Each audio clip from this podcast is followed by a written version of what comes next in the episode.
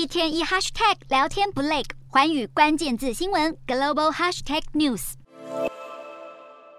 即便采取严厉的封控，也抵挡不住疫情。中国各地确诊病例迅速反弹回升，光当地时间五日一天，全国就新增了四千六百一十例本土加境外移入病例，创半年以来新高。而在最严重的广州，单日确诊更是首次破千例。对此，中国国家疾控局强调，动态清零方针绝不动摇。中国民众原先满怀期待，政府可能会在二十大后逐渐松绑防疫，不过当初的期盼却再度落空。中国国家疾控局五日公布，坚持动态清零的那一刻起，微博。讨论区随即涌现无数中国网友的抱怨文，有网友批评政府封控三年，疫情无法清零，倒是抗议留言很快就清零。更惨的是，毫无人性的过度防疫已经在中国部分地区造成悲剧事件。最近内蒙古就有一位富人坠楼后，因为居家隔离政策导致社区大门被焊死，错过黄金抢救时间，最后不幸离世。而类似的过度防疫造成延误就医的案件，更是在受封控的地区频传。日前传出员工封控逃亡潮的红海郑州厂区，二日到九日进入为期七天的全域静态管理，导致 iPhone 十四 Pro 以及 iPhone 十四 Pro Max 手机出货量大减。苹果七日首次对此做出回应。证实工厂产能降低，客户等候新产品的时间也将会拉长。但基于市场对 iPhone 十四手机的强劲需求，红海郑州厂预计能在本月下半月恢复满载生产。不过，郑州当局到时候能否如苹果所愿，如期解除防疫警报，仍是一大疑问。